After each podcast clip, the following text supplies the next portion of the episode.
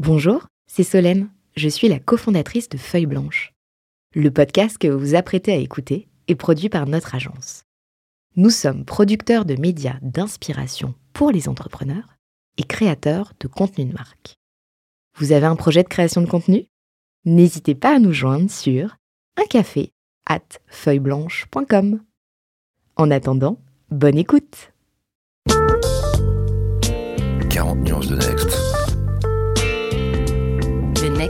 Next 40 comme vous ne l'avez jamais entendu, animé par Olivier Mathieu et Thomas Benzazon. Ils sont 40, 40 entrepreneurs, 40 champions de la tech française. Comment sont-ils arrivés là? À quels enjeux font-ils face? Quels sont les ressorts qui les ont forgés? Je suis Thomas Benzazon, cofondateur du Brain Studio Feuille Blanche, et avec mon compère Olivier Mathieu, cofondateur de Price Minister, DG du Fonds 2050, président de The Camp et vice-président de France Digital, nous vous plongeons dans l'univers de ces entrepreneurs d'exception et les coulisses du Next 40. Ils répondront à nos questions, à celles d'invités surprises, tout comme à nos partenaires que sont La Tribune, Madines, France Digital, La French Tech et Neuflis OBC. Vous en voulez plus? Abonnez-vous sur vos plateformes de podcast préférées. N'hésitez pas à nous laisser un commentaire, à nous donner les fameuses 5 étoiles pour ensemble exploser les algorithmes et faire rayonner les entrepreneurs. Nous partons dans un monde d'innovation. Nous sommes à Vivatech et ça fait du bien un monde d'innovation, je le disais. Alors nous innovons. Aujourd'hui, c'est un concert a cappella que nous vous proposons dans 40 nuances de Next depuis Vivatech. Pour m'accompagner à la voix côté ténor, je retrouve mon compère Olivier Mathieu. Salut Olivier. Salut Thomas. En voix tête, j'accueille Valérie Spies, CCO chez notre partenaire Neuflis OBC. Bonjour Thomas. Pour les cœurs, ce sera 5000 visiteurs que vous entendez peut-être en, arrière-plan, les 5000 visiteurs de Vivatech. Mais celui qui va donner le là de notre émission, c'est Franck Le Bouchard. Bonjour Franck. Bonjour. CEO chez Devialet. Alors on ne peut pas démarrer un podcast 40 nuances de Next sans la présentation d'Olivier. Merci beaucoup Franck Le Bouchard, donc euh, le patron de, de Devialet. Alors je vais euh, faire une petite présentation et tu pourras euh, après me corriger parce que j'ai forcément pas toutes les informations parfaitement à jour. Donc je crois que De Vialet a été créé en 2007. Est-ce que c'est est -ce c'est bien la bonne date? C'est exactement ça. Alors il y a, y a, ce qu'on appelait quand on préparait l'émission euh, avec toi les quatre mousquetaires qui sont des, des, des, personnalités très visibles dans l'univers de l'entrepreneuriat au sens large et, et, des très très grosses fortunes aussi de par les succès qu'ils ont pu connaître. Bernard Arnault, Xavier Niel, Jacques-Antoine Granjon, Marc Simoncini qui ont contribué à, financer De Vialet euh, au tout début de l'histoire. On nous a dit que l'actionnariat resterait à, l'époque à plus de 80% français. Alors je ne sais pas si c'est le cas parce qu'il y a eu des levées de fonds entre temps et on pourra, on pourra en reparler. Alors j'ai noté une levée de fonds euh, de 51 millions d'euros en 2019.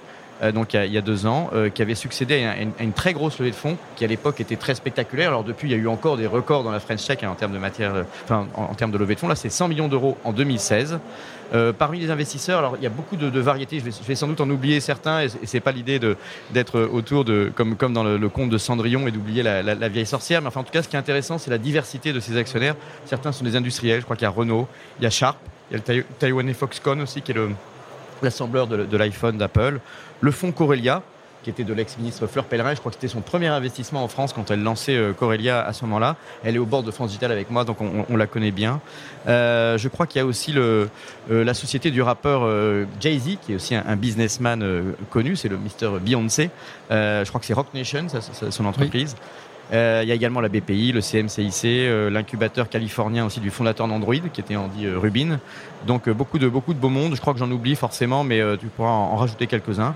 en tous les cas, De Vialet, je crois, est passé à 1300 points de vente. Euh, il y avait aussi l'idée au moment de ces investissements de se lancer en Chine. Ce sera intéressant de, savoir où en est cette extension internationale, car je sais que tu voyages beaucoup également, euh, étant un parfait ambassadeur de cette French Tech. Alors la promesse de De, de c'est le son parfait. On connaît la fantôme. J'en ai aussi chez moi et j'adore évidemment avoir des invités et se, et se, mettre en situation fantôme. Mais il y a eu beaucoup de diversité, enfin de diversification, notamment des contrats aussi B2B avec le monde de l'automobile, avec le monde de la télévision, donc pour équiper en son aussi d'autres bah, d'autres environnements. Il y a eu ce partenariat annoncé avec avec Huawei, donc ce sera intéressant de, parler. Euh, et aussi avec le Tesla indien qui est Praveg. Euh, et un partenariat aussi avec Forestia. C'est intéressant de voir où est-ce que ça en est, parce que les équipementiers automobiles, évidemment, c'est la voiture du futur. Euh, et puis je, mentionne encore des innovations. Il y a l'écouteur Gemini euh, qui, était, qui était aussi lancé bon, bah, donc avec, un, avec une notion de réducteur de son et puis de mettre la technologie de Vialet au cœur de l'oreille. L'enceinte réacteur aussi qui permettait d'avoir un produit d'entrée de gamme peut-être moins cher en termes de, en termes de prix. Euh, donc il ne faut pas oublier quand même que De Vialet, c'est un projet industriel et j'en finis avec ça. J'ai lu qu'il y avait une usine qui pouvait produire une enceinte toutes les 49 secondes. Donc on est vraiment dans la performance et quand on parle du retour, de la localisation de l'emploi dans, le secteur industriel, c'est intéressant. Même si on pourra peut-être en parler, le secteur industriel souffre aujourd'hui, post-Covid, de l'approvisionnement en matières premières, euh, en, en, en, pièces détachées et puis il y a tous les problèmes de logistique. On, on dit que le, le, monde du Covid a bouleversé et a, a complexifié l'accès euh, à la ressource. Franck Acquies. Alors là, merci Olivier, parce qu'une intro pareille, aussi exacte et exhaustive, je crois que je n'avais jamais entendu. Ah, c'est un compliment qui va droit au cœur. Je deviens un vrai journaliste, enfin. Euh, bah, tout est dit, et du coup, euh, je vais rebondir sur, euh, sur l'actionnariat, tiens, pour, pour, pour, une fois. Parce qu'effectivement, on a un actionnariat, alors on parle souvent de la cap table, euh, qui est probablement, euh, qui explique probablement tout ce qu'on fait aujourd'hui dans nos actionnaires et dans nos, du coup, dans nos board members, dans nos représentants au conseil d'administration, on a des entrepreneurs, donc euh, typiquement euh, Xavier Niel ou Marc Simoncini ou Jacques-Antoine Grandjean. Euh, on a des capitaines d'industrie comme Bernard Arnault. Et donc les entrepreneurs ont cet esprit start-up avec la volonté pour De Vialet d'accélérer très très très vite. Quelqu'un comme Bernard Arnault, ou en tout cas ses représentants, nous poussent et ont poussé De Vialet tout de suite à aller dans le monde entier avec, tout de suite l'envie d'aller aux États-Unis et en Asie. On a, on a des fonds d'investissement. On a parlé de, par exemple, Crédit Mutuel Equity, donc eux qui ont une logique de fonds d'investissement. Alors même si ils sont plutôt long terme, mais bon. Euh, on a tout un pan euh, de gens passionnés de musique. Alors là, on retrouve encore euh, Bernard Arnault et sa femme. on retrouve effectivement Jay-Z. On a des super tech. Andy Rubin, Playground est un, un Tecos. Emblématique de, de, la, de, la, Silicon Valley. Oui. Je me permets de te couper, mais tu as, as, cité beaucoup de monde. En quoi ils s'impliquent et, et qu'est-ce qu'ils apportent euh, aujourd'hui au-delà des noms Et, et c'est eh ben, certain en fait, que c'est intéressant d'avoir des C'est là, de là, que ma vie, euh, c'est là que ma vie devient compliquée, mais, mais c'est ça que j'aime, c'est qu'ils apportent chacun un, un, angle et une envie. Donc euh, je reçois des coups de fil euh, du type euh, il faut accélérer en Asie, il faut lancer plus de produits, il faut garder l'esprit d'entrepreneur, euh, où en est la valo, euh, où en sont les comptes, où en est les bidas, où, en, où est le chiffre d'affaires? Enfin, ils sont dans tous les sens. Euh, et au fond, si je le dis positivement, je suis challengé euh, par à peu près tous les côtés possibles et imaginables, puisque chacun a son, a son biais. Et typiquement, Jay-Z, il, il, appelle pour euh, proposer quelque chose, euh, demander des comptes alors Jay-Z, non, alors les comptes, euh, il les reçoit, hein, Jay-Z. euh, et Jay-Z euh, n'appelle pas souvent. Euh, J'aimerais bien qu'il appelle plus souvent. Euh, non, ce qu'on attend de enfin, Jay-Z, c'est un partenariat magique parce qu'évidemment, aux États-Unis, euh, Jay-Z et le fait qu'on ait Jay-Z nous, ouais. nous aide beaucoup. Moi, ça m'intéresserait qu'on lance la, la, la, la, rubrique jingle parce qu'avec une, une start-up, enfin un scale-up aussi original, ça m'intéresserait de voir comment on arrive à la résumer. Exactement. Beach, oh, beach. Beach, oh, beach. Tu as parlé tout à l'heure du son parfait. Euh, je vais te proposer, euh, tu parlais des investisseurs, une question de l'un de tes investisseurs qui permettra peut-être de, de, pitcher de Vialet euh, aujourd'hui. Vous avez un message. Bonjour Franck. Écoute, j'ai une question que je me suis toujours posée. Euh, maintenant que tu as l'habitude d'écouter ce son incroyable des enceintes de Vialet et qu'en plus tu travailles sur la progression en permanence de la qualité sonore de, de ces enceintes, je ne comprends pas comment tu arrives à, encore aujourd'hui, euh, plein de fois dans ta journée, certainement, à écouter d'autres sons en provenance euh, de ta radio dans ta voiture, euh, de ton téléviseur et, et, et de toutes les autres sources euh, sur lesquelles tu n'as pas encore pu équiper la puce de Vialet. Je, je ne sais pas comment tu fais, ça doit être terrible. Et Jacques-Antoine m'a envoyé une deuxième question. Donc, ma question, c'est comment fais-tu? Si c'était pas clair. Eh ben, c'est une excellente question de Jacques-Antoine et je, je, vais dire un truc qui paraît bizarre, mais ça devient parfois insupportable. Je viens d'acheter une télévision, alors je ne vais pas donner la marque, elle est flambant neuve. Euh, c'est un écran euh, magnifique, elle est super fine et le son est insupportable. Euh, et donc effectivement, alors c'est pas le cas partout. dans ma voiture, j'ai du son d'une marque américaine, ça va. Euh, mais effectivement, maintenant, euh, enfin, après trois ans et demi de, de- avec De Vialet, j'entends, euh, j'entends tous ces trucs, euh, tous le, le- le- les graves qui sont euh, boostés, les, les aigus qui sont boostés.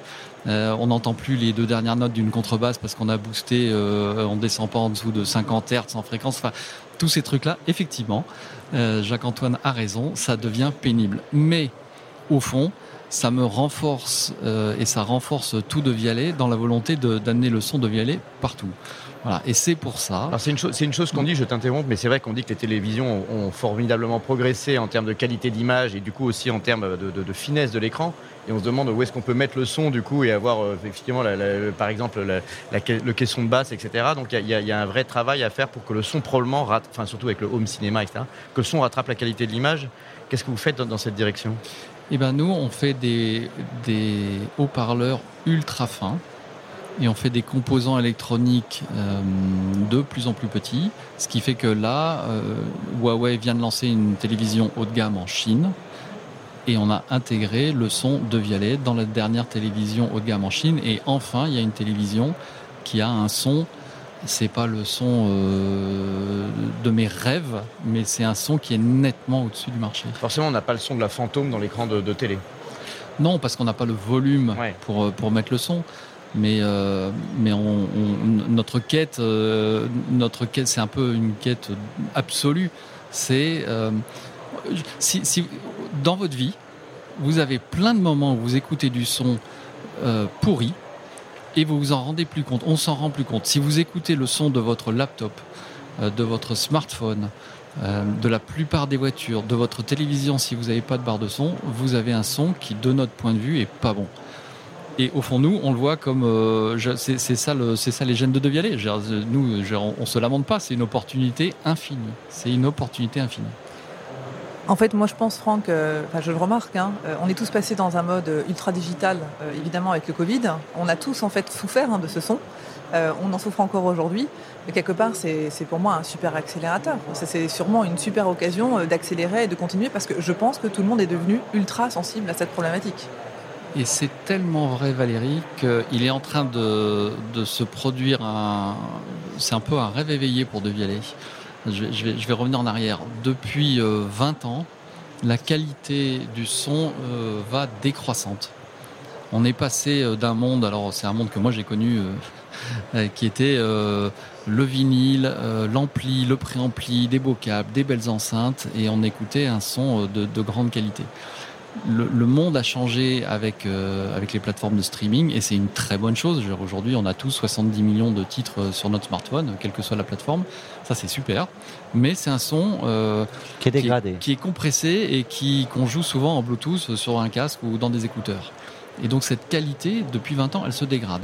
Et là, il se produit enfin ce, que, ce dont De Vialet rêvait, qui est que ça, ça va s'inverser.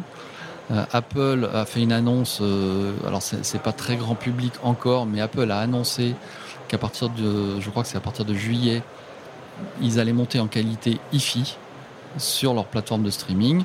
Euh, Amazon a instantanément suivi. Donc, et quand je dis passer, c'est sans surcoût pour les clients. Donc votre abonnement Apple Music, et tout le monde va y passer évidemment, qui est à 10 euros ou 10 dollars par mois, va vous donner la qualité hi Et ça, c'est une inversion de tendance qui nous, évidemment, euh, nous fait chaud au cœur parce qu'une fois qu'on a euh, ça en source hi eh ben, il faut pouvoir le jouer sur des appareils euh, qui restituent cette qualité hi Tu as évoqué euh, tout à l'heure euh, Huawei. Euh, on, on reste dans cette euh, idée du pitch. Euh, c'est compliqué de pitcher de Vialet aujourd'hui. C'était simple au départ de, de pitcher le, le son parfait. Est-ce que le pitch est, est identique, mais simplement euh, poussé que- dans, que- est-ce dans qu'on peut, plein même- d'autres est-ce qu'on peut même te demander de te livrer à l'exercice? Parce qu'on on, on- on essaie de montrer aussi aux, jeunes entrepreneurs comment est-ce qu'on fait pour pitcher une entreprise. Alors, elle est plus complexe, il y a du B2B, il y a du B2C, mais il y a, bon, il y a, il y a quand même une âme et une vision à l'origine. Comment est-ce qu'aujourd'hui on arrive à repitcher De Vialet après, après toutes les étapes de développement qui, a- qui ont eu lieu?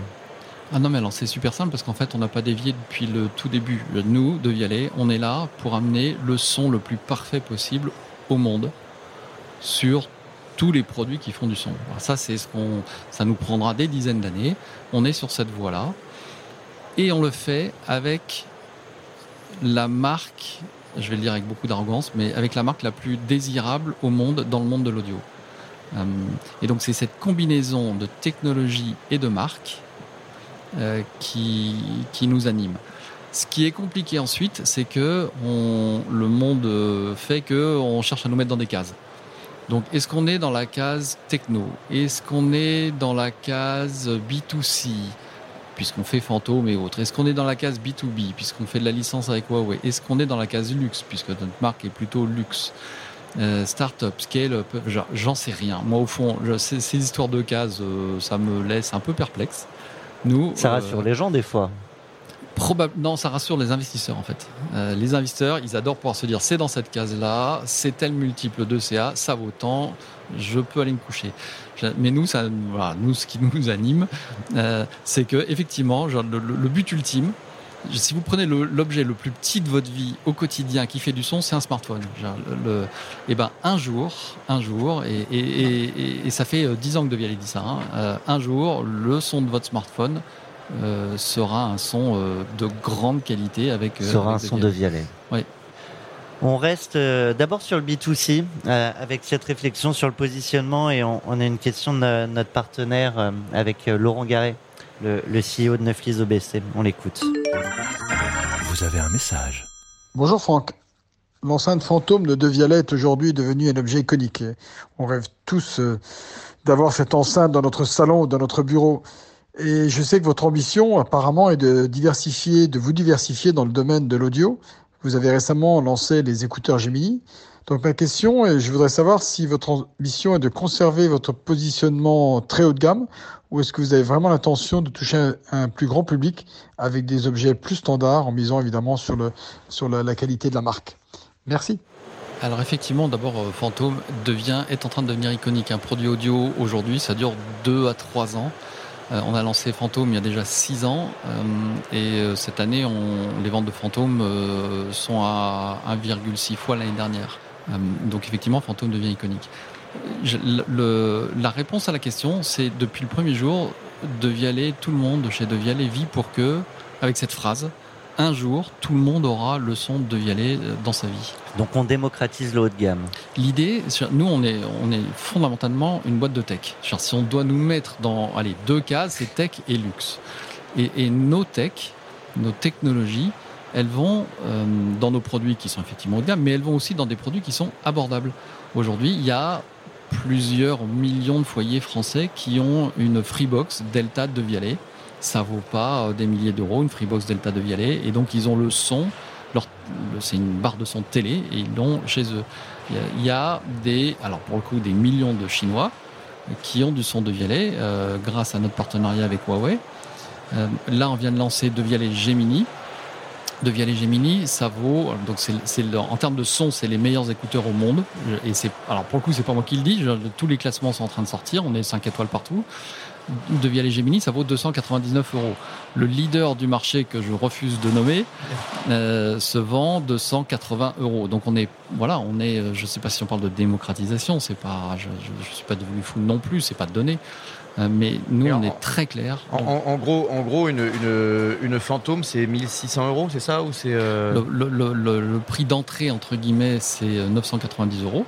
Donc c'est le modèle à 96 décibels. 96 décibels dans n'importe quel salon ça, ça, parisien. Est-ce qu'on parle de la réacteur là voilà, exactement. Oui, euh, 96 décibels, vous, vous, vous embêtez largement vos voisins dans un appartement parisien ouais. normal. Et puis effectivement, euh, on monte jusqu'à Phantom Gold. Alors je parle même pas de Gold Opera, mais Phantom Gold. Euh, selon les pays, est dans la zone de 2600 euros.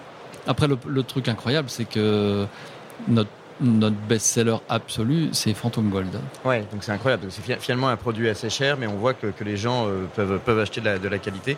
Et est-ce que, est que finalement, aujourd'hui, le, le, B2B devient euh, un sujet euh, important? Je crois qu'on a une question là-dessus, donc peut-être qu'on va la laisser euh, intervenir sans en interrompre la fraîcheur. Oui, la question d'Anne Taffin, de notre partenaire Madines. Vous avez un message. Bonjour, vous avez noué des partenariats avec Free, SFR, Ikea ou encore la marque Lotus. Est-ce qu'à l'avenir, vos enceintes Phantom 1 et 2 seront avant tout une vitrine pour mettre en avant votre technologie et trouver de nouveaux clients professionnels? Alors, un petit rectificatif, IKEA, c'est mes concurrents euh, américains qui commencent par S. Euh, donc effectivement, euh, nous, le, en fait, sur, le, sur le B2B, ça a deux immenses avantages pour Devialet. D'abord, c'est une source de revenus. Alors, nous, ça représente quoi aujourd'hui? Ça représente environ 15 à 20% du chiffre d'affaires. Donc, nous, nous, fournissons sous forme de licence nos technologies à euh, Huawei, euh, SFR, Altis, euh, Vodafone, Belkin, Free, et j'en oublie. Et donc en fait, c'est une source de revenus qui finance notre recherche et développement. C'est ça qui permet aussi de recruter des ingénieurs. La deuxième chose extraordinaire pour nous, c'est que c'est un accélérateur de notoriété. la première fois que ça s'est vu pour nous, c'était en France, avec le lancement de la Freebox Delta de Vialet, où là, notre notoriété a augmenté de 30% en deux mois parce que, bah parce que Free avait fait une campagne télé. Nous, avant qu'on puisse euh, faire une campagne télé, il va se passer du temps. Et là, on vient, il y a 10 jours, euh, d'avoir les chiffres de notoriété de la marque de Vialet en Chine. Et il y a 7% des Chinois qui connaissent la marque de Vialet. Pour atteindre 7% euh, de notoriété, il aurait fallu qu'on dépense environ 100 millions d'euros si on l'avait fait en achetant des médias en Chine. notre budget Chine, je crois, l'année dernière, c'était 1 million d'euros en médias.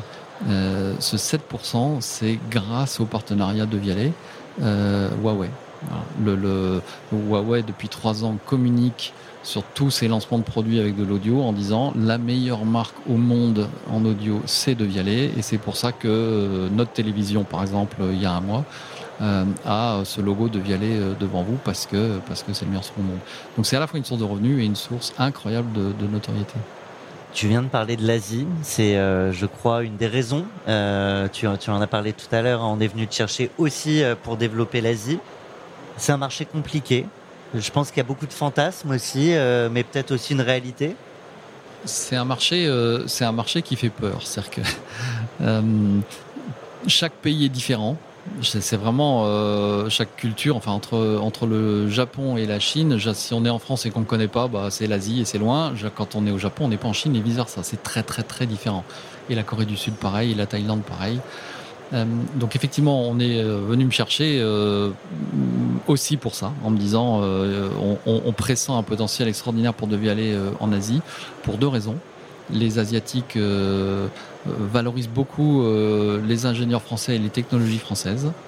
Et les Asiatiques valorisent beaucoup les marques et les marques de luxe françaises. Et merci, merci aux grandes marques de luxe d'avoir fait le travail pour nous, entre guillemets. Et donc, effectivement, on est, entre guillemets, venu me chercher pour ça. Et depuis trois ans, bah, la priorité de développement de Devialet, c'est l'Asie. À tel point que euh, depuis deux semaines maintenant, le chiffre d'affaires de Devialet en Asie vient de dépasser de celui en Europe. Donc ça y est, j'avais dit que ça prendrait euh, deux ans, ça a pris en fait euh, six mois par rapport à, quand j'avais dit ça. Mieux pensé, ouais. Et puis là, euh, je, je, regarde mes chiffres. Il y a un ou deux mois, j'ai dit euh, la Chine est numéro 2 derrière la France pour De Vialet et dans deux ans, la Chine sera première. Et en fait, je pense que c'est dans trois mois que ça va se passer.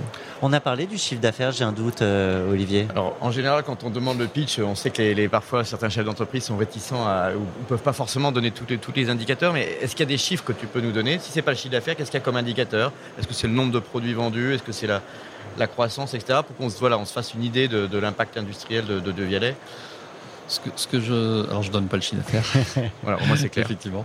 Euh, non, je peux, je peux donner quelques chiffres quand même. Le, le, le nombre de salariés de Vialet aujourd'hui est à 400. Euh, et ça, c'est en comptant vraiment le, au sens le plus restrictif du terme. Euh, mais par exemple, en termes de production, on, peut, on, a 150 personnes en France qui ne sont pas dans les effectifs de Vialet, mais qui travaillent pour produire nos produits qui s'exportent dans le monde entier. Euh, dans, les, dans les vecteurs de croissance, il y a le nombre de points de vente où dans le monde où sont vendus les produits de Vialet. En trois ans, on est passé de 400 points de vente à maintenant 1400.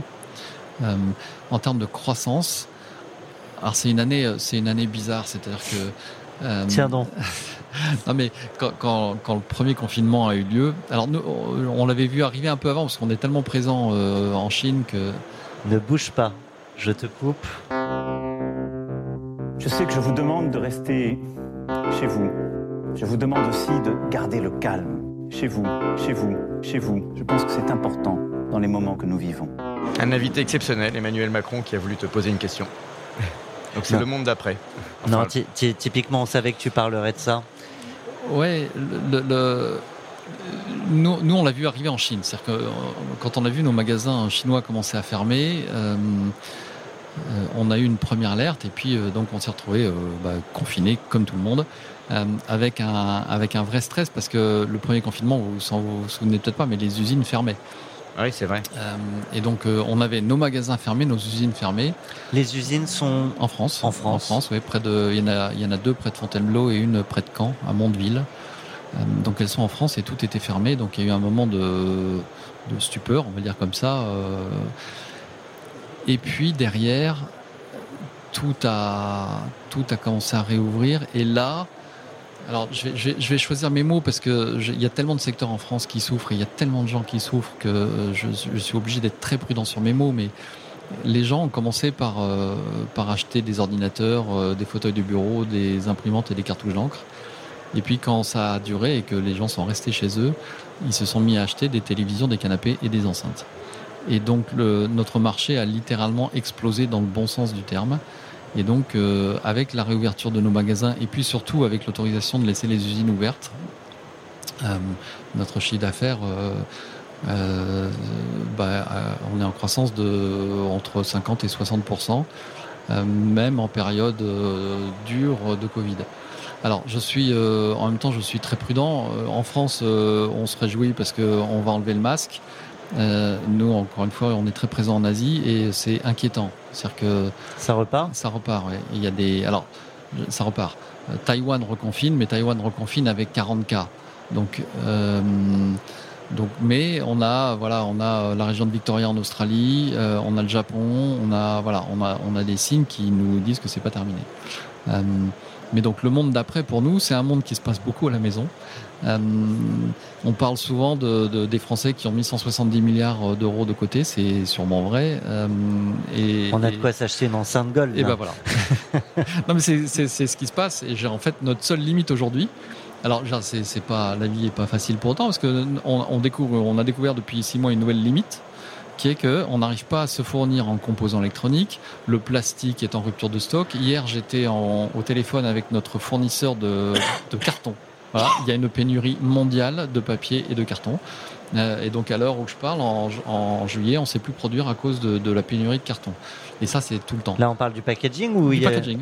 Du packaging. On ne sait plus emballer nos produits. Euh, Et donc, je- c'est dire on n'en vend plus. On ben, se- je- J'espère qu'on va trouver. Je suis sûr qu'on va trouver une solution, mais c'est ça tout le temps. Je, je pensais que ce qui nous ferait arrêter nos lignes de production, ce serait les composants électroniques, c'est potentiellement le carton. Et je parle pas des palettes.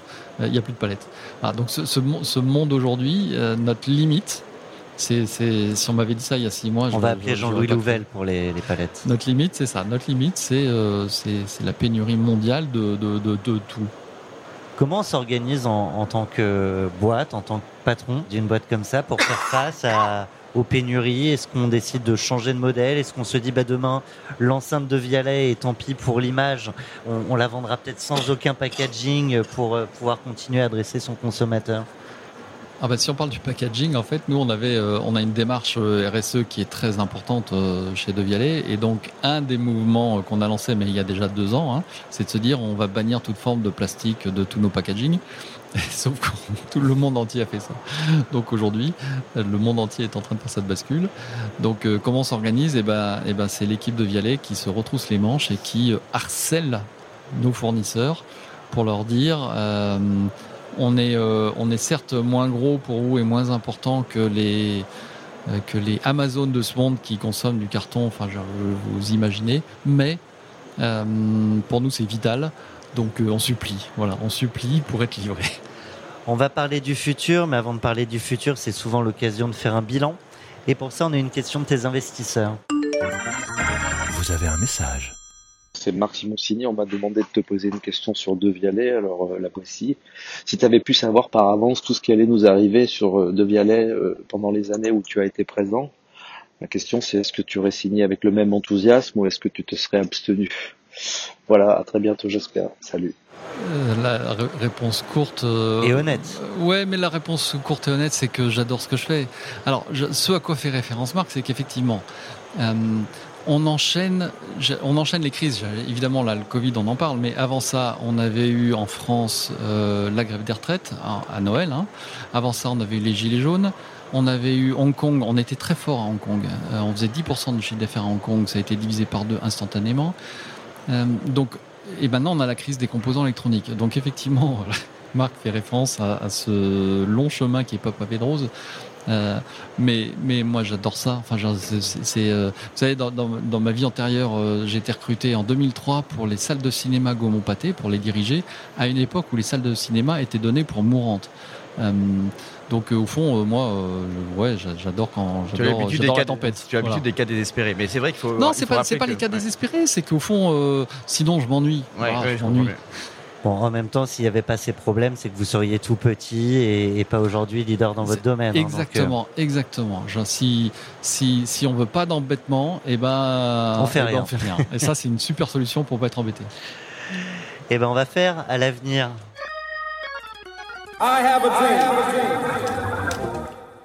Alors, on entre dans, on entre dans le monde d'après. J'espère qu'on va tous, on va tous bientôt être vaccinés et que les, les circuits industriels, l'approvisionnement va revenir. Mais c'est vrai que en, matière de technologie, on va avoir une question à te poser par, euh, par un de nos invités et on enchaînera ensuite. On va parler de l'avenir, effectivement, avec Anne Méo.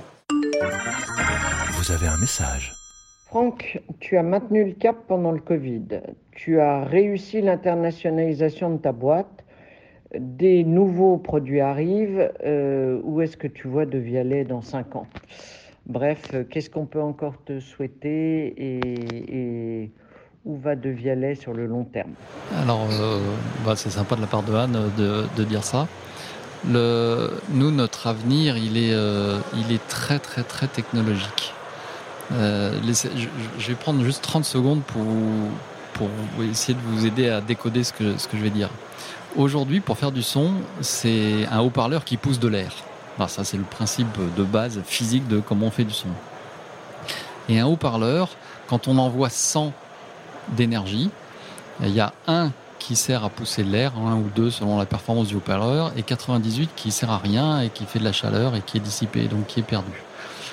Nous, on a, on a ça euh, en nous, de se dire, si nos technologies, et elles seront radicales, et on a des produits, on a des projets dans les cartons qui sont complètement radicaux pour faire du son de manière complètement différente, si ce ratio de 98% de l'énergie pour faire du son, elle est juste dissipée en chaleur pour faire bouger des aimants et des bobines, si on ramenait ça à 80%, ça changerait radicalement, mais radicalement, euh, la manière dont on fait du son, l'efficacité, ça ferait euh, des enceintes. ça change quoi pour le consommateur Ça ferait des enceintes microscopiques. On parlait des télévisions. Euh, ça ferait des enceintes qui seraient infiniment, enfin pas infiniment, mais qui seraient radicalement plus petites que tout ce qui existe aujourd'hui. Pour, être plus, pour être plus concret pour les néophytes comme nous, ça veut dire qu'on consommerait moins d'énergie, on pourrait avoir un volume plus réduit. pour, pour souffler de manière plus efficace. Exactement. Exactement. on consommerait beaucoup moins d'énergie. Euh, et on aurait des haut-parleurs qui ressembleraient pas, qui ressembleront pas, parce qu'on sait, enfin on sait ce qu'on veut faire, qui ressembleront pas du tout à ce qu'on a aujourd'hui. Et du coup, on aura un son incroyable dans euh, des laptops, des smartphones, dans des voitures. Euh, aujourd'hui, aujourd'hui, on vous explique que si vous achetez une voiture très haut de gamme et que vous prenez la solution audio super, euh, le réflexe d'un constructeur auto, c'est de mettre 8, 10, 12, 15, 16 haut-parleurs dans la voiture. Nous, on pense que c'est un non-sens, c'est du poids, c'est de la consommation énergétique, c'est du volume, c'est un non-sens. demain, euh, avec quelques haut-parleurs, euh, avec nos futures technologies, et on les a dans les cartons, on va changer radicalement ce, paradigme. Donc c'est ça, au fond, si je regarde à long terme, c'est ça nos rêves. Alors moi, si je, continue, je, je, rappelle juste que Méo, c'est la patronne de Image7, qui est une, qui est une, une, des grandes sociétés agences enfin, d'influence, donc euh, pour, pour, tous ceux qui la connaissaient pas. moi, je voulais continuer à, à parler du monde d'après aussi sous l'angle un peu des questions de durabilité. C'est des questions qu'on se pose. Alors on a parlé du carton, du plastique, etc. Euh, je ne sais pas si on a le droit de, révéler un certain nombre d'informations, parce qu'il y a évidemment des dimensions euh, peut-être un peu dans le secret industriel, mais est-ce qu'il n'y a pas un risque pour nos industriels, en tout cas dans le domaine de, la haute technologie et de, de, Vialet, de, dépendance à la Chine, qui est un marché hein, par ailleurs, euh, comme tu l'as bien indiqué, mais qui est aussi un, sourceur, notamment dans, un certain nombre de domaines des métaux rares, de matières premières, etc. Et est-ce que l'exploitation dans, ces domaines de la high-tech, des, ressources rares, qui est une question un petit peu bah, d'épuisement, des ressources, mais également du coup d'impact économique, parce que plus on va vers la fin de, la disponibilité de ces ressources, plus on est dépendant aussi d'un certain nombre de marchés, donc les prix peuvent monter et ça peut avoir un enjeu, etc. Donc est-ce qu'il y a un enjeu stratégique? C'est un peu technique, mais un enjeu stratégique à être à réduire la dépendance finalement euh, à l'Asie du Sud-Est, qui est un peu le plus grand fournisseur en termes de composants. Ah bah, la question en ce moment, elle est sur la table. C'est-à-dire que euh, quand euh, nous, on a toujours favorisé dans nos composants autant que faire se peut ST Microelectronics, qui est une entreprise française ou franco-européenne. dans une crise comme on est en train de la vivre en ce moment, quand on a une rupture de stock ou une rupture de livraison avec ST Micro, euh, j'ai le numéro euh, du CEO de ST Micro. Euh, et si je l'appelle, je pense qu'il m'aidera. Enfin, je l'ai déjà fait en fait, donc je sais qu'il m'aide. quand on est en rupture de stock, parce que TSMC, qui est à Taïwan, n'arrive pas à produire et que du coup nos fournisseurs à l'autre bout du monde nous nous fournissent pas, j'ai personne à qui appeler et on est planté. Donc oui, euh, dans, mon monde idéal, euh, l'Europe euh, redevient solide sur les composants électroniques, ça c'est indéniable. Je n'y peux absolument rien, ça dépasse complètement ma zone de, compétences, mais, mais on a besoin de ST Micro et autres beaucoup plus forts en Europe. C'est vrai qu'on a laissé ça à l'Asie, et mais je j'invente rien et c'est c'est dans tous les journaux aujourd'hui et c'est une très très bonne chose et sur ces ressources qui euh, un, jour peuvent s'épuiser ah, mais nous, notre contribution, ça, revient à mon sujet précédent, notre, nous, ce qu'on sait faire, c'est le son le plus parfait possible dans des objets les plus petits possibles. C'est-à-dire que nous, on passe notre vie à optimiser euh, le ratio taille de nos produits, de nos objets, de nos parleurs, de nos composants euh, par rapport à la qualité du son et au volume sonore. C'est ce qui a fait le, succès de Fantôme. Hein. Fantôme, par rapport, Fantôme, ça remplace une chaîne IFI complète avec d'énormes enceintes euh, dans un objet qui fait qui fait 5 litres, le volume de 5 litres.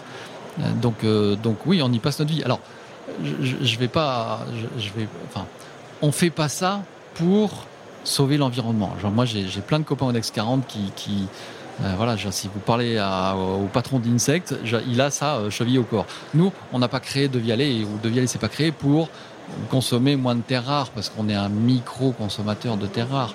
Mais en revanche, notre, contribution, voilà, notre contribution, c'est de dire, euh, bah, euh, aujourd'hui, il y a une énorme déperdition de volume de poids, de cuivre, d'aimant, de néodyme, enfin tout ce qui rentre dans la fabrication de tous les haut-parleurs du monde. Euh, et nous, nos technologies, et notamment tout ce qui est logiciel et traitement de signal, permet d'optimiser ça de plus en plus. On a beaucoup parlé de monde d'après pendant ce confinement. Est-ce que le monde d'après que tu vois est le même que le monde d'avant en mieux, en pire, complètement différent? Est-ce que tu observes des tendances ou des accélérations? Alors pour moi, il est, euh, il est résolument en mieux. Je ne suis pas sûr qu'il soit radicalement différent. En tout cas, je suis pas, je ne saurais pas dire en quoi il serait radicalement différent, mais il est en mieux sur, euh, sur au moins deux choses. D'abord, il est plus à la maison. donc, Et on est bien chez soi. bah ouais, enfin, je, oui, oui, oui. Je suis pas non plus un grand fan du télétravail. Je me suis déjà exprimé sur le sujet. Moi, le 100% télétravail, c'est un truc, je trouve ça euh, complètement inefficace. Euh, mais, oui, on est quand même mieux à la maison, donc il est beaucoup plus à la maison, euh, avec de belles enceintes. Et, et, on puis fait pas payer les placements produits. Hein. et puis, et puis on est prévenu. C'est-à-dire que, au fond, ce qui va changer, c'est que bah, la prochaine euh, pandémie, parce que j'ai l'impression que tout le monde est d'accord pour dire qu'il y en aura d'autres, euh, on est prévenu, on sait tous porter un masque, on sait tous euh, ce que c'est que du gel. donc on est prévenu et donc au fond, ce qui nous est arrivé est catastrophique évidemment. Euh, mais, euh, mais voilà, pour la prochaine, on sait ce qui arrive. attention, Franck, dans, dans, quelques années, tes propos pourraient être repris voilà, pour dire que tu avais tout prévu. voilà. Après Bill Gates, Franck Le Bouchard avait, euh, avait évidemment tout prévu et programmé. Non, mais regardez le monde d'après. D'abord, nous, à titre individuel, on sait comment faire. Voilà, rappelez-vous qu'il y a un an, moi je me souviens, il y a un an, la première fois que j'ai mis un masque, c'était bizarre, quoi. Enfin, je, on se sentait un peu gauche. maintenant, ça, c'est réglé. On est en train de faire des usines pour produire des des vaccins en France, en Europe, pour produire des masques. Euh, j'imagine que le système hospitalier a beaucoup appris aussi. Donc, au fond, euh, voilà, la prochaine Ouais, pandémie, donc, on tu- sera. Tu, tu portes un regard assez positif et ça, on, re- on reconnaît l'entrepreneur bon, qui, qui pousse, qui pousse le, qui pousse l'innovation, les solutions, qui s'adaptent, etc. Malgré tout, on, on- là, on a compris que tu que t'es pas un grand fan du, du- du télétravail, mais d'une manière plus générale, on- bon, ce qui m'intéresse aussi, c'est de voir l'aspect entrepreneurial de la vie de l'entreprise, la vie de l'entreprise de Vialet en l'occurrence, aussi comme exemple parce que ça, a une, voilà, vous avez connu une croissance en termes d'effectifs. On a traversé une crise. Bon, effectivement, les gens vont être plus chez soi. Qu'est-ce que ça veut dire quand même dans la vie de Vialet? Parce qu'il y, a une- il y a une dimension industrielle, il y a une dimension euh, assez digitale, technologique, il y a une dimension internationale en plus, hein, avec euh, non seulement par l'actionnariat qu'on a vu euh, dans le monde entier, et puis l'aspect commercial, puis l'aspect sourcing, etc. Est-ce que du coup, ce monde d'après, en termes d'organisation, t'oblige à repenser le, le management, les techniques de leadership ou d'autres choses? Oui, en fait, ça, alors là, pour le coup, c'est c'est devenu beaucoup plus compliqué. Prenons le sujet du télétravail. Je, je, je- vais- expliquer pourquoi je ne suis pas un grand fan du télétravail en général. Ce qui est compliqué, je trouve, c'est qu'il y a des fonctions, il y a des métiers qui se prêtent complètement au télétravail. Je vais, caricaturer, et, excusez-moi de caricaturer autant. Les personnes qui sont à la compta chez De Vialet, si elles sont euh, deux, trois euh, jours en télétravail euh, par semaine, ça ne change rien. Mon équipe, nous on clôture nos comptes le 31 mars. Je vous laisse imaginer le confinement le 20 mars, avril, mai confiné. On a sorti nos comptes, ils étaient nickel, dans les délais, aucun problème. À l'inverse, les gens, les ingénieurs chez De Vialet à Paris qui travaillent sur les composants électroniques et qui soudent des cartes électroniques ou les équipes projets sur, sur nos futurs produits ont besoin de se challenger aussi intellectuellement, En télétravail, ouais. ça ne fonctionne pas. Je, je- voilà, alors, ça ne veut pas dire zéro, mais euh, on perd. euh, enfin, on, dire, ces équipes-là, si elles sont en télétravail, elles sont moins efficaces. Et donc, dans ce monde d'après, ce qui est compliqué, c'est deux choses. Il va falloir arriver à identifier euh, quasiment fonction par fonction, voire personne par personne, parce qu'il y en a qui veulent du télétravail et d'autres euh, qui, euh, voilà, qui ont besoin d'humains. et qui ont Ouais. besoin d'humains ou parce que parce que à la maison c'est petit, c'est enfin bref. Euh, donc il va falloir identifier fonction par fonction et, et personne par personne euh, qui peut être en télétravail et qui ne devrait pas. Déjà ça c'est difficile et il va falloir l'expliquer parce que parce que j'ai déjà moi les discussions de ah mais oui mais alors moi j'ai pas le droit à trois jours de télétravail alors que eux ont droit donc c'est compliqué ça crée un ça peut créer un sentiment d'injustice euh, donc ce, ce monde du c'est pas le télétravail en général. Euh, moi je suis pour le télétravail mais de manière très organisée et réfléchie. Il va falloir un chief monde d'après officer dans, dans nos boîtes. Un chief monde d'après, très bien. Je te propose de passer euh, à la partie d'après, euh, celle qui euh, nous intéresse aussi beaucoup avec, euh, avec Olivier, c'est celle de l'homme derrière la boîte. Et on va parler de toi, Franck. Allez, relaxez-vous. Et maintenant, on parle de vous Qui es-tu? D'où viens-tu? C'est ça la question J'improvise. Vous avez trois heures, Franck. Exactement. Euh, alors pour répondre à cette question euh, très très large, je vais, je vais J'ai lu que tu te livrais très peu et on va tâcher de. Non mais de parce qu'en fait, euh, je- je- j'ai peut-être une forme de pudeur qui fait que je pense que parler de moi n'intéresse absolument personne. Donc je vais, je vais répondre à la question en prenant, euh, en, en- en biaisant un peu la réponse et, et- et en faisant, je sais que je le fais. Euh, moi, je suis euh, quelqu'un euh, d'abord qui travaille beaucoup. J'ai pas le. je- je- autour de moi, j'ai des gens de- de- d'un talent incroyable. Voilà. J'ai notamment les cofondateurs de De Vialet. euh, Emmanuel Lardin, c'est un designer de génie. C'est incroyable de croiser quelqu'un comme ça. Pierre-Emmanuel Calmel, sur les technologies, De Vialet, c'est lui quand même qui, qui un jour. euh, voilà. Donc, et, des talents de génie chez De Vialet, il y en a à, à tous les étages. Euh, moi, je bosse. Voilà. Je, sais que je sais bien qu'en disant ça, il y a un côté un peu laborieux. Euh, moi, j'ai fait une prépa. euh, je- J'entendais toujours des gens, ils sont pris dans une grande école en première année. Non, non, moi j'ai bossé, j'ai bossé, j'ai bossé. Moi, je bosse beaucoup. Et l'autre chose, si, si, je devais parler de moi, je suis vraiment positif. C'est-à-dire que, genre, c'est la question de Marc-Antoine, de, de, Marc Simoncini. C'est vrai que c'est pas facile. Enfin, genre, on- nous, on est, dans le métier du hardware, on est en face de Apple, de Sony, de Sonos, de JBL. C'est pas facile. Mais moi, je suis positif. Voilà, genre, euh, on se prend le confinement, on se prend le Covid. euh, bon, bah, ok, allez, on, on y va, quoi. Alors comment on se ressource, Franck, quand même? Comment on trouve euh, l'énergie tous les jours? Parce qu'on sait hein, que c'est intense et qu'on a besoin, on l'a dit, d'un leadership encore plus fort aujourd'hui dans ce, dans ce monde d'après. Comment on trouve cet équilibre? Alors d'abord, je ne sais pas si je sais pas s'il y en a beaucoup qui en parlent, mais moi, ma femme et mes enfants, c'est clé dans mon équilibre. C'est-à-dire que ma femme et mes... on en parle beaucoup. C'est vrai. Ouais moi, je, alors pour le coup, je vais dire un truc un peu. Euh, je, crois que derrière tout CEO, euh, homme ou femme, il y a un conjoint, une conjointe qui est très important. Et moi, si j'avais pas ma femme pour me calmer, euh, pour me ramener les pieds sur terre, pour, eh ben, je, deviendrais fou, je pense. Donc ça, c'est très important. Et, voilà, et ça fait 25 ans que je suis marié et j'ai trois enfants extraordinaires. Et s'ils étaient pas là, ouais, je crois que je serais fou en fait. Pourquoi tu as besoin d'être calmé T'es mais parce que moi, à 4 heures du matin, je regarde mon chiffre d'affaires et mes mails. Euh, et, et, voilà, et, de temps en temps, euh, enfin, quand on arrive euh, le samedi et que je, commence à ouvrir mes mails, heureusement, j'ai ma femme et mes enfants qui disent mais c'est une blague. Donc sinon, je n'arrêterai pas. Alors si si si si si ils écoutent ce podcast, ils vont me dire bah oui, mais tu le fais quand même, papa. Exactement. mais j'imagine que je voilà, je m'arrêterai jamais. Euh, on a mis en place chez Devial un système pour avoir le suivi, ça s'appelle la business intelligence, donc on sait tout surtout euh, sur le voilà. Et puis il y a mon, mon DSI, il est venu me voir en riant il y a six mois en disant mais t'es un psychopathe. Le mec qui se, qui se connecte le plus au système tout le temps, c'est toi. Il faut arrêter. Euh... Contrôle fric Non, pas contrôle fric, c'est juste que j'ai besoin de euh, j'ai besoin de voir que ça va. J'ai besoin. Là, on a lancé Gemini. Voilà, il y a, il y a deux, il y a, on a lancé Devialet Gemini, donc nos écouteurs moi je suis, euh, j'ai besoin de savoir si, si c'est un succès, si c'est un énorme succès, euh, comment on vend, euh, comment ça se passe en Chine. Voilà, j'ai besoin de. C'est un, c'est un peu mon, ouais, c'est un, un, gros, gros, gros moteur. Ça m'aurait intéressé aussi de, de, de, de, repenser ou de reparler un petit peu de, ton arrivée à De Vialet. Alors c'était en quelle année? 2018.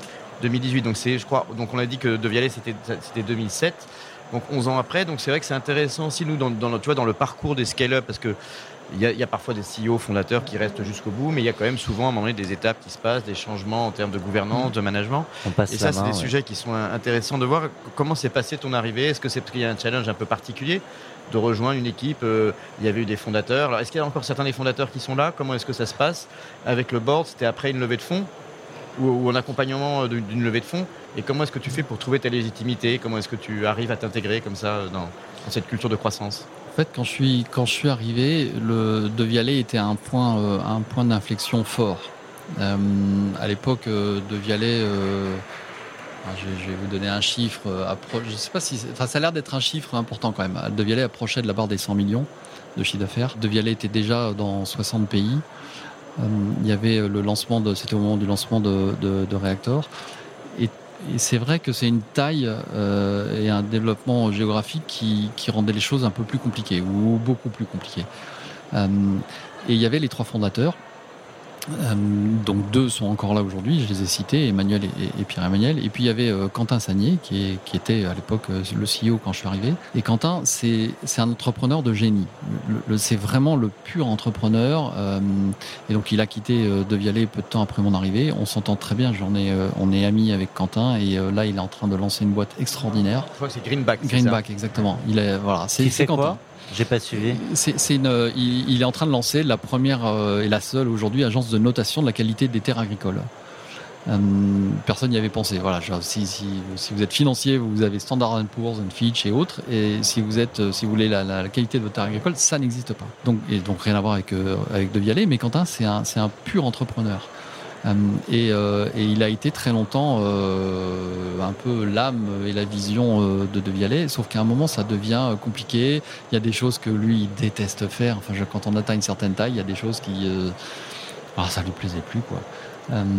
Euh, oui, donc il y, a le mouvement entrepreneurial qui est un peu d'insuffler euh, la vision, le lancement, et puis après il y a effectivement le, comme on dit, il faut passer de zéro to one. C'est le livre de Peter Thiel dans la Silicon Valley, c'est un des, un, des, fondateurs de la galaxie euh, PayPal. le zéro to one, c'est le, le, lancement, mais après il y a le, il y a le one to one thousand, enfin de, passer de 1 à 1000. Et c'est pas forcément effectivement les mêmes compétences. Et puis il y a le, et puis il y a la gouvernance, c'est-à-dire que vous deviez aller lève 100 millions en 2016 et la gouvernance elle change. Et tout d'un coup vous avez un conseil d'administration qui est ultra équipé, ultra exigeant. Euh, et vous passez d'entrepreneurs qui, au fond, euh, euh, il y avait eu des levées, il y avait eu notamment 40 millions avec, avec entre guillemets les quatre, mes quatre mousquetaires. mais ça n'avait pas, pas radicalement rapport, ouais. changé la gouvernance. Mhm. Voilà, vous levez 100 millions et tout d'un coup, vous avez un board qui est radicalement différent. C'est plus la même gouvernance. Vous rendez des comptes euh, et le monde change. Tu, tu disais qu'il y a certaines choses qu'il n'aimait pas faire. On a tous des choses qu'on apprécie, d'autres choses qu'on apprécie moins. Aujourd'hui, qu'est-ce que toi, euh, Franck, à ton poste, tu aimes et qu'est-ce que tu n'aimes pas et que tu fais peut-être quand même et qu'est-ce que tu n'aimes pas et où tu as trouvé comment l'or- l'organiser différemment Ce que j'aime, c'est quand on débarque dans mon bureau avec euh, j'ai une idée, j'ai une envie, et si on faisait ça, ou euh, on fait ce truc-là et Parenthèse, tout le monde peut rentrer dans ton bureau et te ouvert. proposer une. Et je le dis euh, dès que quelqu'un rentre chez De Vialet, je dis ma porte est ouverte et c'est pas une figure de style. Et Et les gens le font et les parce gens que des fois Alors, on, pas on tout le monde. dit, mais il y a des gens, il y a des gens qui disent euh, bon quand même euh, bof bof. Est-ce que mon idée est vraiment bonne? Non, mais il y a des gens qui osent pas parce que parce que voilà parce que parce qu'ils peut-être ils ont Pour peur. 100 000 raisons. Mais il y a plein de gens qui le font et ça j'adore et c'est ça, ça rejoint le sujet du télétravail. Quand on est en télétravail, ça n'existe pas. Ça c'est c'est triste à mourir. Pardon, fin de parenthèse. Je te, je te laisse Donc poursuivre. voilà, donc euh, ça, moi, je, c'est ce que j'adore, et particulièrement chez De Vialet, parce qu'en fait, il y a des talents chez De Vialet qui échappent complètement à ma compréhension. C'est-à-dire que que ce soit dans tous les sujets technologiques, euh, dans tous les sujets d'Asie, enfin quand mon patron Asie me- m- m'appelle en disant euh, il faut faire ci et ça, et que moi j'ouvre de grands yeux et non, et t'as t'as pas compris, euh, genre, dans ce pays-là, ça c'est important. Euh, donc je- moi ça, ça, ça j'adore parce que ça stimule, euh, voilà, c'est stimulant. Ce qui nous intéresse, et tu comprends bien un peu l'enjeu, c'est ce que tu n'aimes pas, parce qu'on on, on découvre beaucoup de choses dans les difficultés, et on, et on découvre aussi beaucoup de choses en, en se livrant sur ces sujets. Le, alors, j'avais soigneusement évité euh, la question. euh, non, ce que je déteste, c'est la routine. C'est-à-dire que euh, moi, les trucs, euh, les trucs qui reviennent tous les mois. Alors, j'en ai un dans mon poste, évidemment. Euh, mais euh, ouais, je déteste m'ennuyer. Je vais le faire autrement. Est-ce que typiquement ton agenda, euh, c'est toutes les semaines euh, aux mêmes horaires, les mêmes choses, avec les mêmes groupes euh, ou les mêmes sujets, ou est-ce qu'il y a une liberté euh, Je crois que si vous, si vous regardiez mon agenda, vous diriez, mais il fait pas grand chose. parce que mon agenda, il est. euh, enfin, genre, sur une semaine, je- quand, le dimanche soir, je regarde mon agenda et que donc ma femme me dit qu'est-ce que tu fous, euh, il y a peut-être euh, 15 réunions sur toute la semaine. Ce qui est, enfin, ça fait trois par jour. C'est moi, je, je connais des Oui. gens qui ont des agendas pleins. Euh, et si je dépasse 15, 20 réunions dans la semaine, euh, c'est une semaine, je me dis, oulala, je vais, ça, ça, ça, ça va le faire moyen cette semaine. Euh, parce qu'il y a beaucoup de temps euh, pour que les gens passent me voir. Il y a beaucoup de réunions improvisées. Je, moi, enfin, dès que j'ai, dès que je peux, je monte dans les étages ou je descends dans les étages. Euh, et il se passe toujours quelque chose. Il y a toujours quelqu'un qui a un truc à me dire, qui osait pas. Euh, Il y a toujours, enfin, c'est, c'est en permanence. Et c'est, c'est- ouais, c'est ça que j'aime faire moi. Je la garderai cette question de l'agenda. Ouais. Alors, est-ce que, est-ce que quand tu es. euh, ça m'intéresserait de voir aussi quel type de manager euh, tu es. parce que je trouve que c'est. euh, voilà, dans une boîte qui, grandit comme ça, probablement, bah, il y a toujours des, zones et des points de. Même, même, même à nos âges, on est un peu de la même génération. On, a, un peu d'expérience, mais on peut continuer de progresser. Mais enfin, en tout cas, tu dois pouvoir définir aujourd'hui un type de management. Et est-ce que chez De cette culture, est-ce qu'il y a une culture plutôt. Voilà, avec une vision très écrite, ou est-ce qu'il y a une dimension où ça peut bouger, évoluer? Est-ce que c'est plutôt comme on prend les, gros mots, le top-down ou le bottom-up, ou encore autre chose? Enfin, Est-ce qu'il y a un style un peu particulier qui peut venir de toi ou aussi de, l'histoire de De Vialet? Il y, a, une caractéristique chez De Vialet qui est vraiment ancrée euh, génétiquement chez De Vialet, c'est que si dès qu'on nous dit euh, c'est compliqué, c'est pas possible, ça n'a jamais été fait, euh, c'est stimulant. Alors, dit comme ça, ça a l'air tarte à la crème. Néanmoins, l'histoire de De Vialet est pavée de ce genre de moments. Euh, la semaine dernière, on avait euh, en face de l'Opéra Garnier à Paris, au milieu de la place de l'Opéra, une cabine d'écoute, Opéra de Paris de Vialet. Il y a combien de- Ouverte au grand public. Ouverte au grand public. C'est génial. Voilà, avec des gens qui venaient, euh, des passants, euh, qui venaient, qui voyaient cette, ce- cet objet un peu bizarre et qui passaient quelques minutes pour écouter euh, la bande-annonce, entre guillemets, euh, de la saison de l'Opéra de Paris. Et pourquoi on a ça? On a ça parce qu'on a un magasin de Vialet. Alors, je je, je sais, je sais pas si c'est magasin, mais dans le Palais Garnier. C'est-à-dire pas à côté, pas collé, c'est dans le Palais Garnier. Au cœur. Des, choses, des, des, des choses comme ça qui paraissent un peu euh, irréelles, euh, on en a des tonnes. On, a, on, on est partenaire de Huawei. il y a trois ans, Huawei euh, scanne la Terre entière pour trouver son partenaire audio stratégique. Ils avaient déjà un partenaire euh, sur l'image, qui était Leica, les appareils photo, ils cherchaient le partenaire audio. Roulement de tambour. Non mais ils ont vous, choisi. ouais, évidemment. non mais vous imaginez un peu le challenge, que et, et là, il y avait la Terre entière pour nous dire, ouh là là, c'est pas possible. Vous vous rendez compte? Alors euh, c'est en Chine, c'est loin. Euh, c'est les Chinois, sous-entendu, ils vont vous piquer vos technos, ils vont vous piller vos brevets, et puis c'est Huawei, et je vous laisse imaginer les, coups de fil que j'ai eus sur est-ce que vraiment De Vialet va devenir un partenaire de Huawei. Voilà. Le... Qu'est-ce qui fait qu'on qu'on y va quand même, qu'on résiste à ces pressions, si c'était des pressions? Mais on y va parce que chez De Vialet, genre plus on nous dit ça, plus ça nous énerve, dans le bon sens du terme. Et moi, quand j'ai reçu les coups de fil pour nous dire, euh, ouais, il faut vous développer en Chine, il faut y aller à fond, faut, faut que la Chine soit un carton pour De Vialet, mais euh, le faire Mais si on pouvait avec le faire sans les Huawei, Chinois, voilà, ouais, si on pouvait le faire sans Huawei et puis sans Tencent, ce serait mieux. Ouais, notre réaction, c'est une blague, les gars.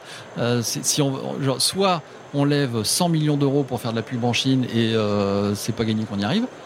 Euh, soit on, on rentre en partenariat avec avec avec Un des euh, géants chinois, un des ouais. géants chinois qui se trouve en plus être une des boîtes les plus techno euh, au monde. Je me souviens du premier déjeuner avec le patron de la R&D de Huawei. Il nous dit c'est quoi les valeurs euh, qu'on a en commun? J'ai dit mais ce qu'on a en commun c'est qu'on est une boîte d'ingénieurs et ils sont 75 000 ingénieurs chez Huawei donc ça ça, ça booste.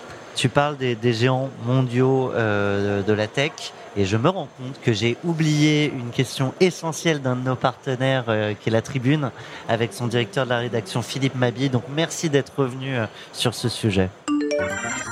Vous avez un message. Bonjour Franck, De Vialet est né comme Apple par la musique, euh, avec la musique et avec une volonté de révolutionner la musique, dans votre cas par le son. Apple est sans doute beaucoup plus fort que vous sur le sujet des applications. Néanmoins, est-ce que vous avez euh, cet horizon en tête euh, ou En tout cas, est-ce que c'est quelque part un modèle à suivre pour vous encore? Et est-ce que vous pensez qu'on pourra encore créer un Apple dans les années euh, 2020 euh, tel que nous vivons aujourd'hui la révolution digitale?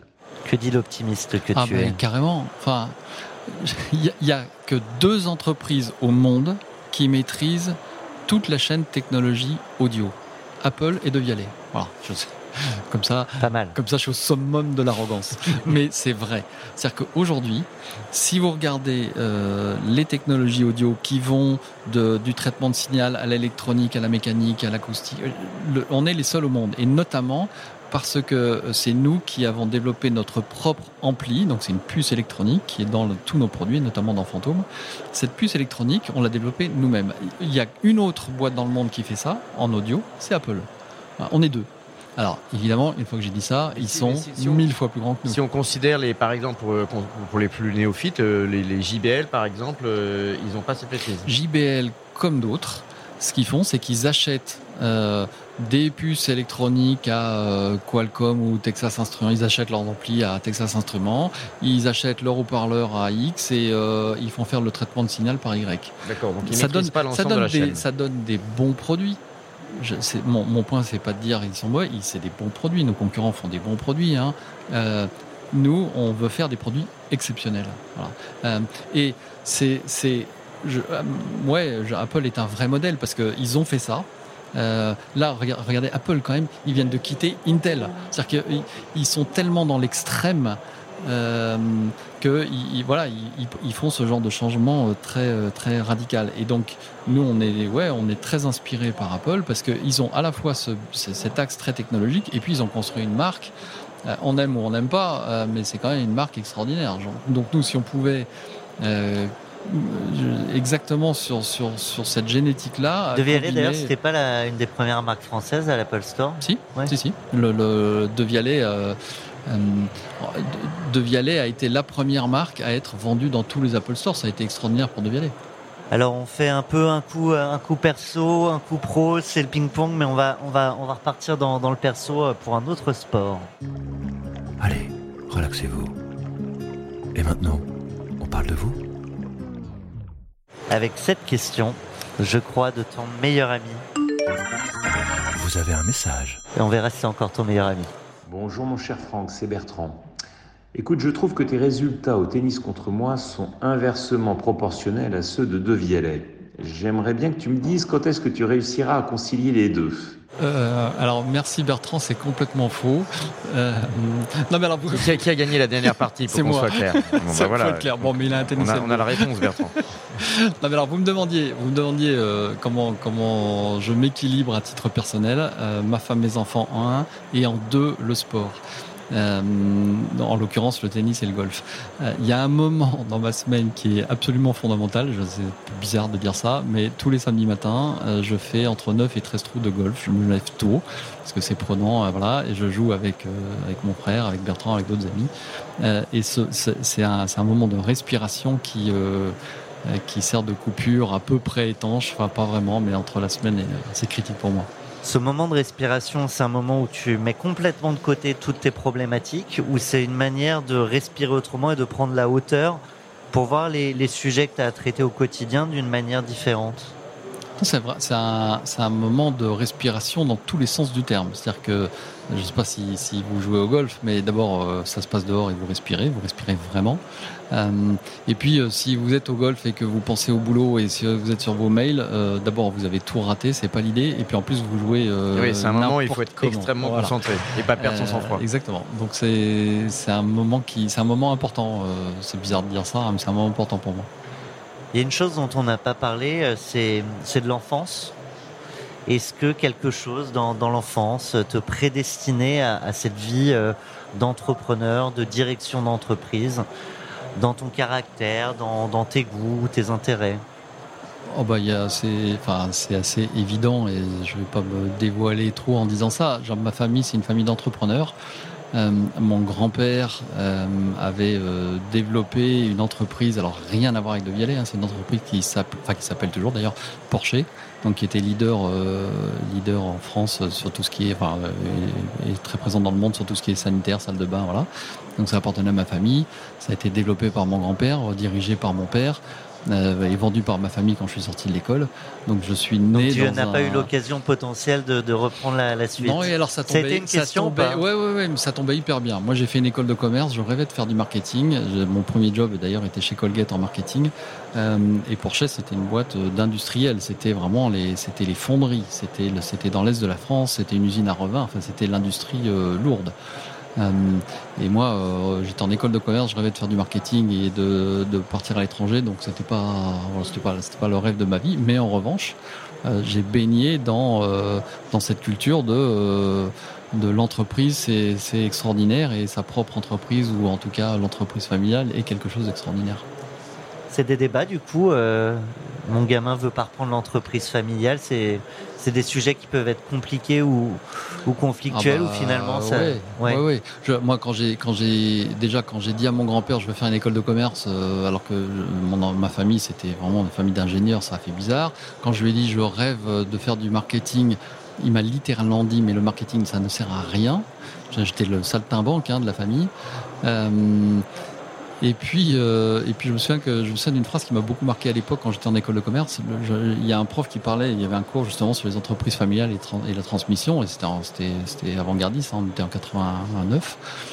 il avait dit, euh, dans les entreprises familiales, le grand-père est un aigle, le père est un faucon, le fils est un vrai. Et je m'étais dit, le fils c'est moi.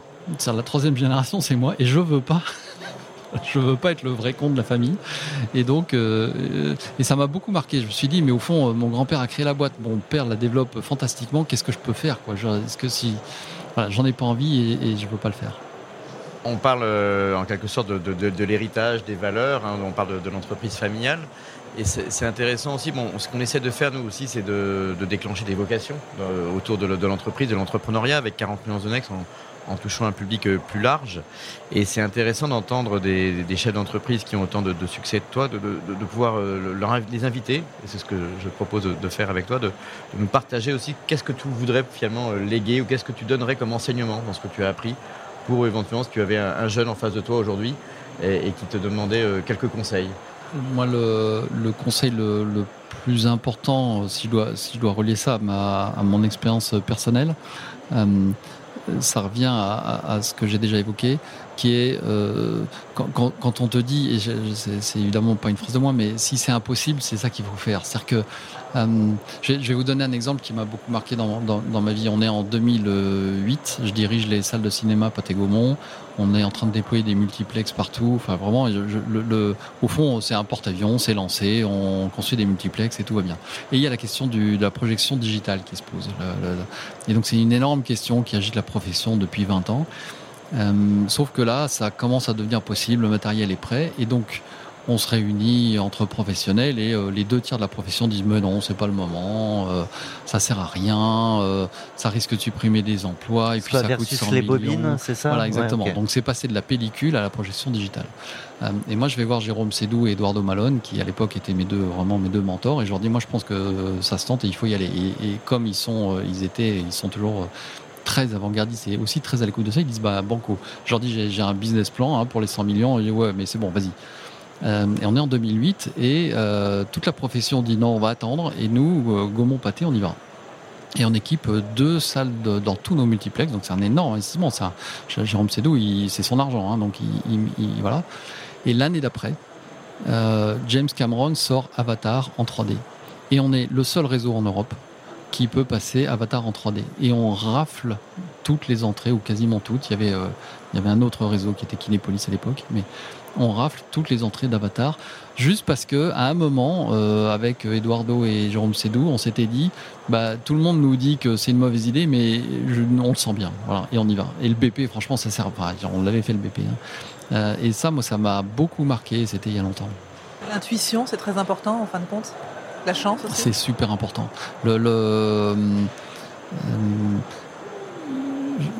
je ne sais pas si c'est la chance, mais l'intuition, moi, à chaque fois que. Enfin, c'est bizarre à dire ça, mais, à chaque fois que j'ai pas écouté mon intuition, il euh, y a un truc qui était pas. Voilà, il y, a un truc qui allait pas. Euh, et c'est difficile parce qu'on a souvent, euh, on a souvent une première impression, une première intuition, et puis après, la tête se met en route et dit bon bah ok, mais il faut pas, non, faut, faut réfléchir, faut calculer, faut Excel, faut regarder. Évidemment, il faut ça. Il faut pas. Je, je serais fou de dire qu'il faut prendre ses décisions sur l'intuition, mais ouais, c'est super important. Après, il faut pas tomber dans le dans le délire. Hein. Un CEO, euh, il a des bonnes et des mauvaises intuitions. Hein. Je, il faut faut se méfier. Hein. Et parfois, c'est peut-être une intuition qui nous envoie droit dans le mur.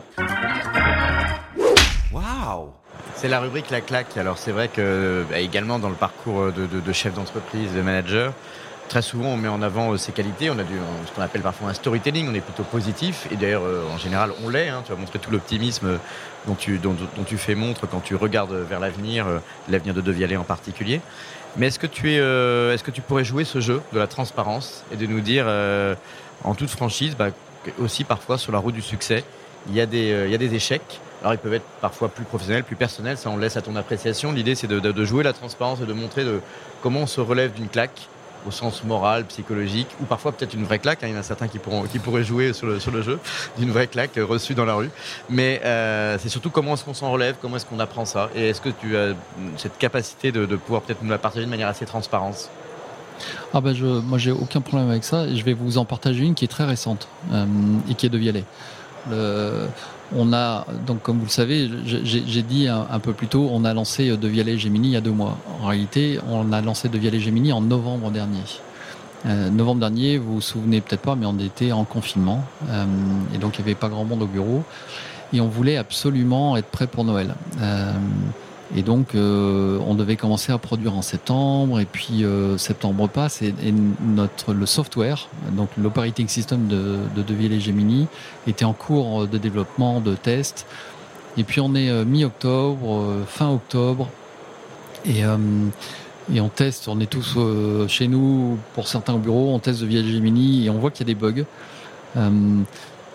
mais on a tellement envie de lancer, on a tellement envie, ça fait deux ans qu'on travaille là-dessus, on voit toute la concurrence qui déboule, euh, et Noël qui arrive, qu'on se dit, bon, on a des bugs, mais on va produire, euh, on va vendre, et puis il y aura des mises à jour, et euh, il y a quelques bugs, mais statistiquement, c'est pas grave. Et, et, je prends la mauvaise décision d'appuyer sur le bouton Go pour lancer. en sachant qu'on avait des bugs. Mais en sous-estimant massivement l'ampleur de ces bugs. Et on lance et on commence à vendre, les ventes explosent et les appels au service client explosent. Et, et, les commentaires qu'on commence à recevoir euh, sur, euh, sur les réseaux euh, sont très très très très douloureux. Euh, et donc on a vécu un mois de décembre chez De qui a été, qui a été terrible. Parce que on se rend compte qu'on a lancé un De Vialet Gemini qui qui a un son extraordinaire, ça il n'y a aucun problème, mais qui en termes d'interface utilisateur est pas au niveau. et donc ça, ça a été une grande claque. Euh, et euh, comme on a fait ben, On a fait un truc, euh, on a pris, où j'ai pris une décision, mais elle était évidente. Hein. début janvier, on a arrêté. On a arrêté de commercialiser nos, nos Gemini.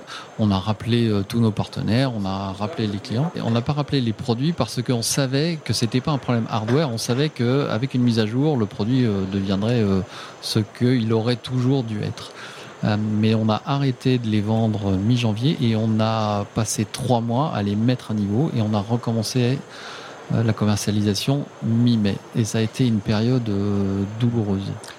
On assume déjà peut-être personnellement vis-à-vis des équipes, des actionnaires? Ah mais c'est moi qui, enfin c'est ce que je viens de dire, j'ai pris la mauvaise décision, clairement. Il n'y a pas de ah c'est comme ça, c'est moi qui dis on y va. Euh, et j'étais informé, c'est-à-dire qu'il y avait des gens, dans, enfin moi je les écoutais tous les jours, donc je voyais bien les bugs. J'avais des gens dans mon équipe qui me disaient euh, euh, il y a des bugs, est-ce que c'est une bonne idée? Il y en a d'autres qui disaient c'est pas grave, on fera une mise à jour et tout va bien. et j'avais tellement envie de le lancer et qu'on soit prêt pour Noël que j'ai pris la décision de le lancer. Est-ce que dans ce cadre-là, il y a aussi une communication de crise qui se met en place par rapport à la réputation de De Vialet? Parce que du coup, peut-être que s'il y avait des bugs, il y a eu effectivement sur les réseaux sociaux des tests qui, euh, qui pouvaient être de mauvais augure. Est-ce que dans ce cas-là, il faut euh, repenser, communiquer d'ailleurs sur le fait que, OK, on a fait une erreur, on rappelle les produits, et comment est-ce qu'on le relance ensuite quelques, quelques semaines ou mois après? On a été, euh, on a été ultra transparent. C'est-à-dire qu'on a dit, ok, le produit, euh, l'interface utilisateur n'est pas au niveau. Euh, on n'est on n'est pas fier de ce qu'on a lancé en termes d'interface utilisateur, et donc on arrête. Si vous, clients, ceux qui veulent être remboursés, ils seront remboursés. Il y a zéro discussion. Donc il y a des clients, il y a à peu près 20% des gens qui nous ont envoyé le produit en disant bon bah remboursez-moi et puis rappelez-moi quand vous serez prêt. Ça, ils l'ont dit, ça c'est ceux qui le disaient gentiment. Hein. Donc, euh, ouais, la bonne chose, mais je sais, c'est le, c'est le B à bas de la, de la crise. Hein. C'est euh, pas se raconter l'histoire, euh, prendre les décisions vite, être transparent et dire les choses. Et c'est exactement ce qu'on a fait. Et c'est difficile, hein, c'est difficile. Carte blanche pour 40 nuances de Next. Alors Franck, il me semble que tu étais informé euh, sur le fait qu'on te laisserait euh, micro et carte blanche complète ici dans 40 nuances de Next sur Vivatech pour aborder le sujet de ton choix. Alors évidemment un sujet qu'on n'aurait pas abordé euh, pendant cette heure et demie passée ensemble. Tu as, comme son nom l'indique, une carte blanche complète et un open mic. Oui, ben moi je, voudrais profiter de on est à Vivatech et donc euh, là je vois par la vitre il y a euh, des dizaines ou des centaines de, jeunes qui sont probablement de jeunes entrepreneurs. Euh, et moi mon message c'est vous laissez pas embêter par les ronchons. Parce que alors les ronchons en France, enfin j'ai lu, il y a une étude qui dit que le peuple français est le plus râleur au monde. Et ça, moi, ça me rend fou. D'ailleurs, je tiens à râler sur le sujet. Mais ouais, genre ça va pas quand même cette histoire. Enfin, prenez un exemple. On a une dans le Next 40 là, nos copains de Doctolib, ils font un truc incroyable. C'est fascinant ce que fait Doctolib. Et eh ben il y a des ronchons pour dire ah mais quand même, est-ce qu'ils sont pas en monopole? Et c'est le service public, le privé. Mais arrêtez de râler. Euh, donc, genre, évidemment, euh, évidemment, tout est pas rose et évidemment, euh, il y, a, y, a, y, a, beaucoup de choses à améliorer. Mais n'empêche que euh, je comprends pas qu'on soit le peuple le plus râleur du monde. Et moi, je, quand je vois ce qui se passe là autour de nous à Vivatech, ça me remplit de bonheur. le nombre de jeunes que je vois passer depuis une heure là par la vitre, qui sont en train de créer des entreprises et les succès qu'on a, le Next 40, mais la French Tech en, en général, et la manière dont les, à l'étranger dont on est perçu qui est ultra positive. Enfin, genre, Huawei nous choisit, nous, contre le reste du monde. Et vous, je vous imaginez le nombre de boîtes d'audio de, de, qui, ont, qui, vous, qui rêvaient de faire ça. et ils nous choisissent tout. Donc mon message, c'est écoutez pas les, les, ronchons et les râleurs. Euh, ça veut pas dire faites n'importe quoi, ça veut pas dire que tout est possible. On n'est pas non plus, je suis pas béat de naïveté. Euh, mais euh, ce qui se passe euh, en ce moment, enfin en ce moment depuis quelques années dans la French Tech, dans l'écosystème startup, ce qui se passe en France est extraordinaire. Euh, et donc euh, ouais, il faut, y aller quoi. Moi je suis super euh, super positif.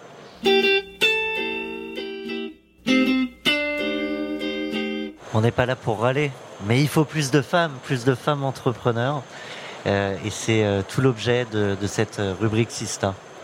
La rubrique Sista, ça consiste juste à, mettre en avant à chaque fois qu'on le peut, et notamment euh, par, euh, l'entremise des, chefs d'entreprise du Next 40, euh, un coup de projecteur sur euh, une entrepreneuse ou entrepreneur. Alors du coup, je sais pas comment on dit en écriture, inclusive, mais euh, en tous les cas, l'objectif, c'est effectivement bah, de pouvoir montrer que la diversité et le gender balance, comme on dit en américain, ça a, de, ça, a de, la valeur pour, nous en tout cas à 40 millions de Next et en général on le pousse aussi avec France Digital, avec la French Tech. Alors, est-ce qu'il y a une, candidate euh, vers laquelle tu peux nous, tourner et, à qui on, on, donnera le micro?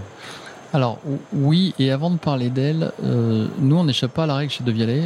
Nous on a un, des soucis que j'ai chez De Vialet, c'est qu'on a donc on est une boîte d'ingénieurs, hein, donc on a beaucoup d'ingénieurs euh, et malheureusement pour des raisons qui m'échappent complètement, il y a beaucoup plus d'hommes que de femmes dans les écoles d'ingénieurs.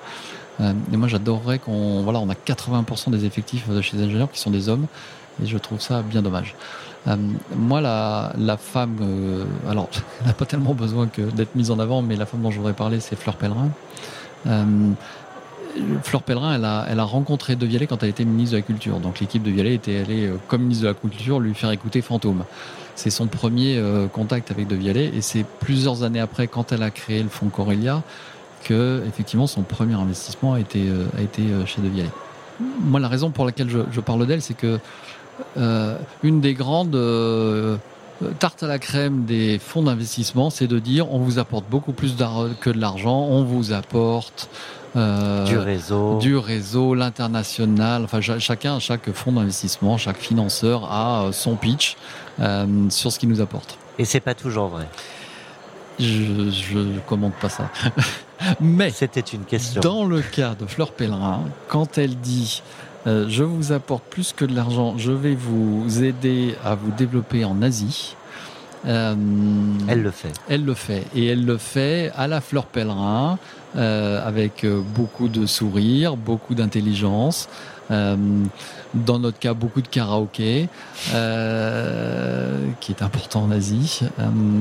Et, et, voilà. Et elle nous, elle, elle, a ce, elle a ce subtil dosage de gentillesse, de bienveillance, de sourire et de détermination absolue. C'est-à-dire que moi, elle me dit avec beaucoup de sourire que jamais elle me lâchera sur le fait qu'il euh, faut qu'on soit fort en Asie et pas que en Corée du Sud. Et donc, je, je, suis un très grand fan. On va te proposer de lui poser une question que notre associé euh, Solène Etienne euh, lui partagera en ton nom. Tu peux t'adresser directement à elle. Euh, Fleur, moi, je, tu, as, tu as fait beaucoup pour nous euh, sur la Corée du Sud. J'aimerais que tu me racontes comment tu vas faire pour toutes les autres boîtes de ton portefeuille. Euh, Aujourd'hui, quand je regarde le Next 40, il n'y a que De Vialet qui est aussi fort en Asie. Je pense que voilà, je voudrais savoir comment tu peux les aider tous à faire ce que tu as fait avec nous. Eh bien, euh, ça y est, on arrive à, à la conclusion euh, du 40 euh, nuances de Next de euh, Franck Le Bouchard. Un grand merci à toi.